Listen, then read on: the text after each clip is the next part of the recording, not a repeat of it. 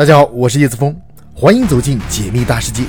让我们一起来看星辰大海，认识更大的世界。今天我们来聊沙皇炸弹。俄乌冲突已经一年有余，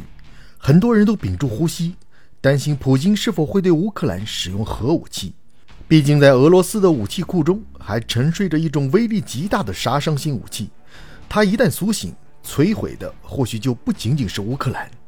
它便是人类历史上最强大的核弹，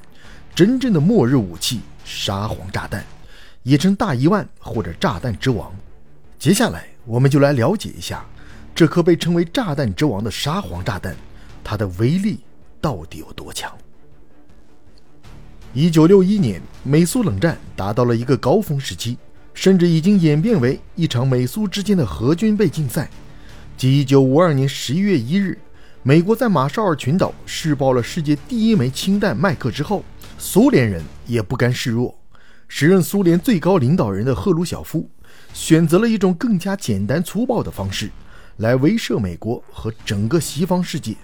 一段62年前的珍贵影像，就曾为我们记录了当年苏联沙皇炸弹爆炸时的惊人场面。1961年10月30日。一架苏联图九五 V 轰炸机从科拉半岛的奥莱尼亚机场起飞，在飞行到约一万零五百米的高度后，图九五 V 轰炸机在北冰洋新地岛群岛的上空投下了一枚沙皇炸弹。上午十一点三十二分，这枚炸弹在距离地面约四千米的高空被引爆，随后一朵巨大的蘑菇云开始在烟雾中升腾。爆炸产生的蘑菇云高度最高达六十四千米。宽度最大约四十千米，产生的火焰球半径达四点六千米。爆炸产生的能量之强烈，以至于在五十一千米内的人们被热风灼成三级灼伤，四十三公里外的人被爆炸闪光灼伤，引起眼睛的剧痛感，严重者甚至因此失明。远在一千公里以外的人们，甚至也能看到爆炸时发出的刺眼强光。而爆炸产生的巨大冲击波扩散达一千公里。相当于五级地震，就连位于北欧的芬兰和挪威都有明显的震感。如此强烈的冲击波将周围地区的建筑物悉数摧毁，房屋玻璃被直接震碎。而在距离爆炸点约五十五公里的塞弗尼之肯地的建筑物也未能幸免，几乎被夷为平地，房屋遭到严重损毁。一位见过这场爆炸的苏联摄影师曾这样描述：飞机的下方和远处的云层。被强大的闪光所照亮，飞机舱门下蔓延着一片光海，就连厚厚的云层也开始透亮透明。就在那一刻，我们的飞机从两层云层之间出现，在下方的缝隙中，一个巨大的亮橙色火球也正在出现，它就像木星一样强大，它缓慢无声地不断向上攀升，在冲破了厚厚的云层后，它继续生长，似乎要把整个地球都吸入其中。此情此景，你是否觉得似曾相识？毕竟早在1945年，人们就已经见识过了美国人在日本广岛和长崎投下的原子弹的威力。作为人类迄今为止最强大的核弹，沙皇炸弹不仅威力大，连个头和重量也不小。它长约八米，弹径长两点一米，重达二十七吨，相当于四到五头成年大象的重量。但沙皇炸弹使用的爆炸当量。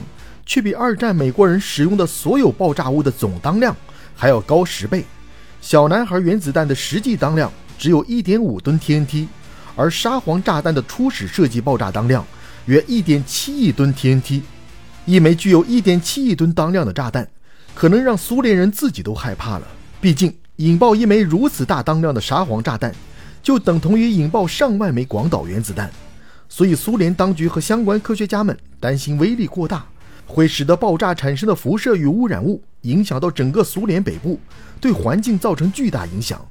于是他们最终还是选择将原来的三层油替换为三层铅，将沙皇炸弹的爆炸当量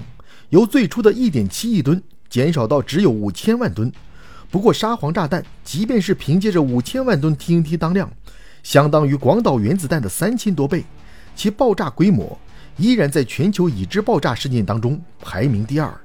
排名第一的是西科苏鲁伯陨石坑事件，它曾导致了恐龙的灭绝。那么沙皇炸弹为何如此之强呢？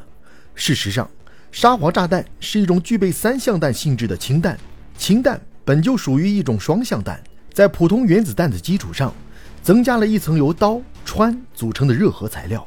而三相弹则是在氢弹的基础上又做了进一步的加强，在氢弹外面再包裹一层铀二三八材料，铀二三八的铀核会引发核裂变，进而增强了杀伤力，所以三相弹也叫氢铀弹，其爆炸过程。也分为三个阶段：铀二三五或钚二三九的核裂变反应，氢材料的核聚变反应，以及铀二三八的核裂变反应。其中，原子弹只是作为引爆器，热核材料是氘化锂六，铀二三五是裂变材料。原子弹爆炸后产生大量中子，随后中子与氘化锂六相互作用产生氚，爆炸产生的高温进而让氘氚发生聚变反应，聚变反应释放大量的能量与中子。又与铀二三五发生裂变反应，继续产生能量，释放高温，如此循环，相互作用，相互促进，构成了整个三相弹的爆炸全过程，使得三相弹相比于原子弹威力得到了极大增强，同时产生的放射性污染也更加严重。一九六一年的沙皇炸弹实验仅仅只是一个开始，苏联的核试验仍在继续。赫鲁晓夫在几个月后。又下令引爆了另一枚百万吨级炸弹。在第二年，苏联对于核试验更是达到了一种疯狂的地步，共引爆了七十九枚核弹。就是这样一种有着毁天灭地、风卷残云之势的末日武器，最终因为个头和威力实在太大而被禁止用于军事用途。俄罗斯仍然是一个具有巨大战争威慑力量的国家。据俄罗斯卫星通讯社的消息，美国情报部门在一份威胁评估报告中曾表示。俄罗斯的核武库是世界上最强大的，俄罗斯拥有了最广泛且最强大的核武器储备，并继续扩大其核武器能力，并使之现代化。如今的俄罗斯掌握着多型洲际弹道导弹、战略轰炸机、战略核潜艇和六千四百九十枚核弹头，大部分俄式战机仍具备投放核武器的能力，且俄罗斯还在不断完善自身的远程导弹系统。即便普京不按下核按钮。俄罗斯如今的核武库以及沙皇炸弹的存在，依旧能够对他国形成强大的威慑力。